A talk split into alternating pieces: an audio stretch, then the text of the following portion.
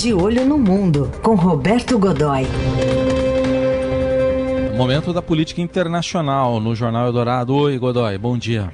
Bom dia, Heisen. Bom dia, Carol. Bom dia, amigos. Bom dia, bom dia.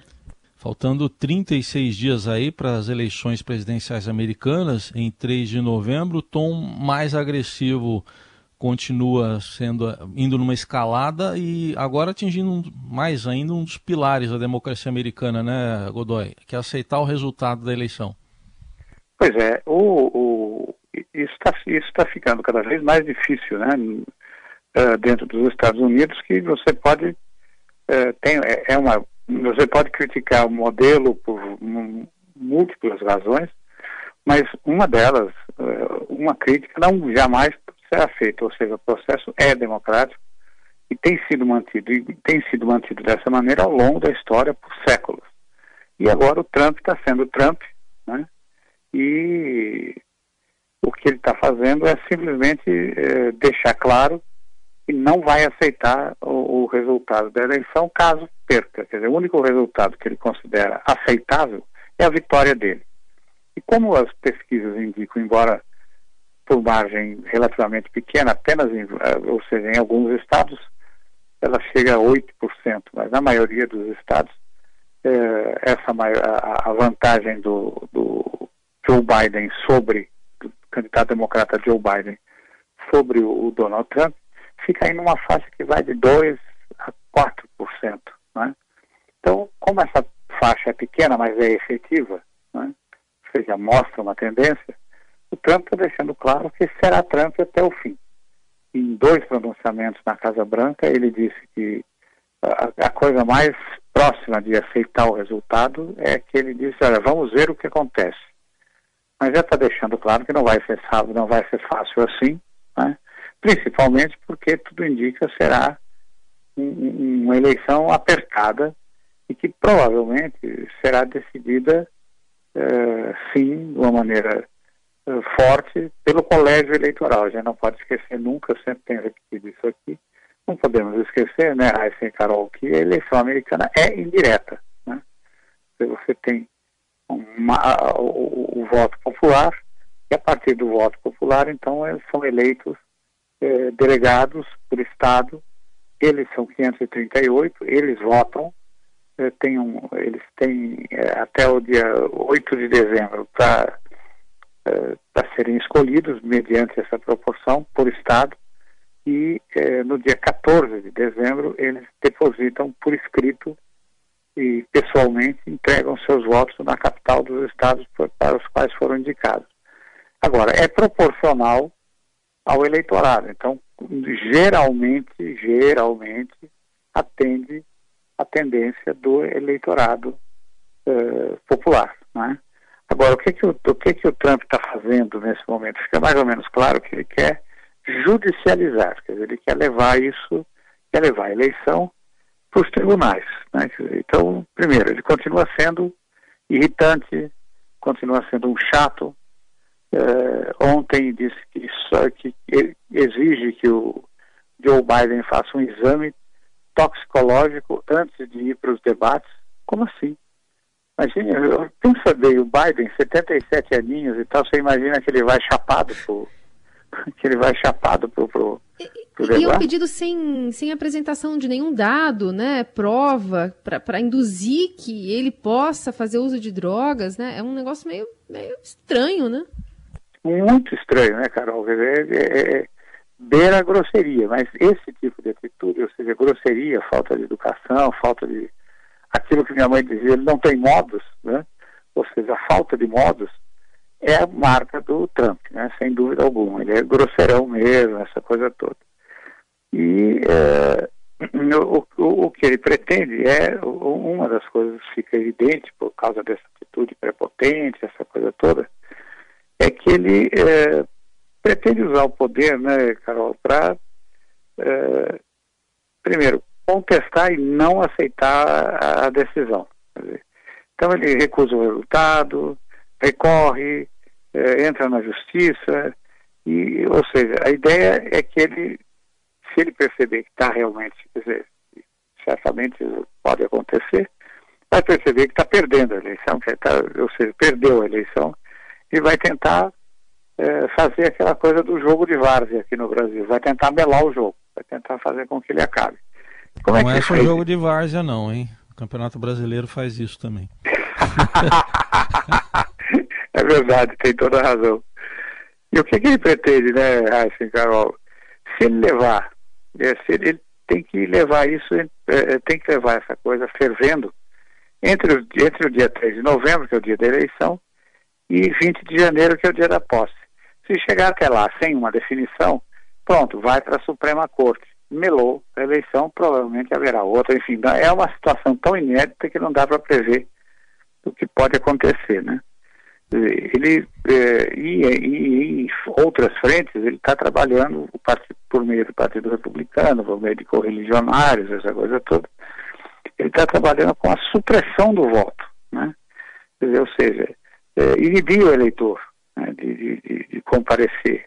O, o, ele é, parte do princípio de que um número menor de eleitores favorece a ele, Trump. Né? E ele tem toda a razão nisso.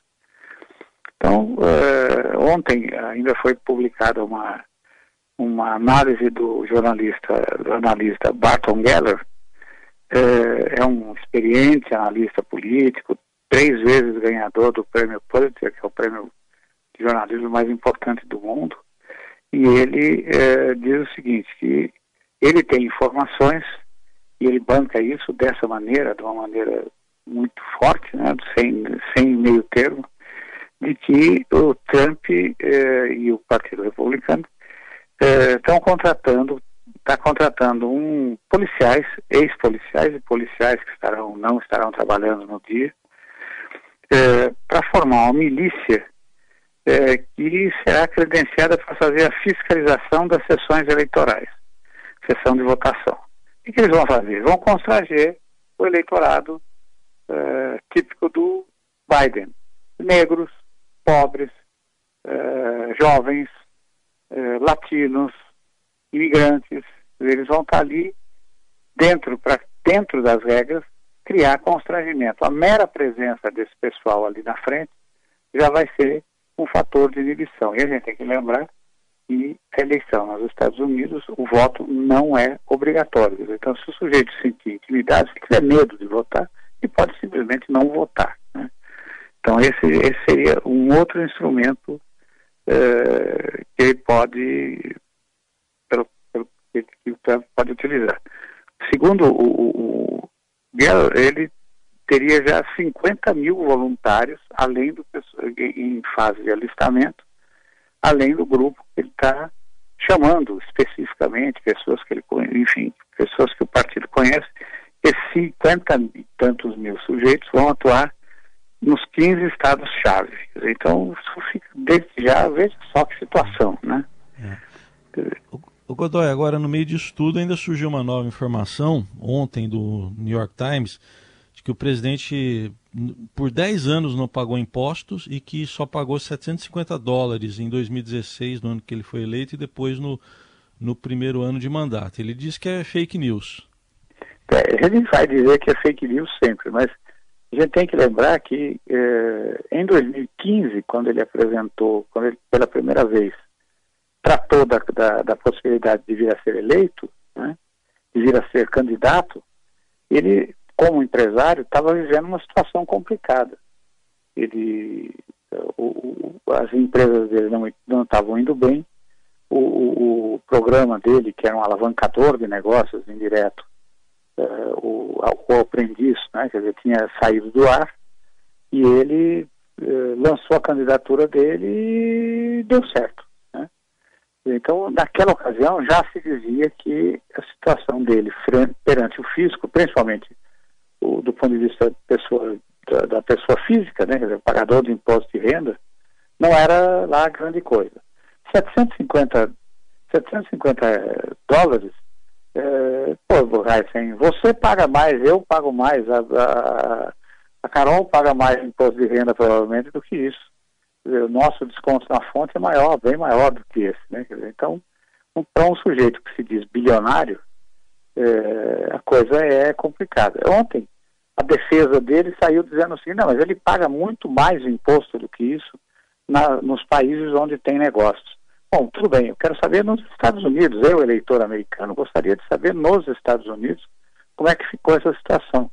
E não é nem a questão, ainda que seja legal, quer dizer, aqui no Brasil, uma das grandes críticas que se faz aos, a, a maneira como o fisco atua é que grandes empresários eh, eh, têm quase todo o seu patrimônio na pessoa jurídica e que, portanto, eh, renda e, e patrimônio, e, portanto, pagam muito pouco imposto, ainda que seja, mas é legal, está dentro da lei.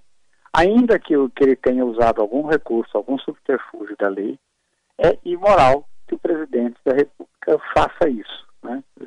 E é isso que está acontecendo lá, nesse momento. Né? Ele tem.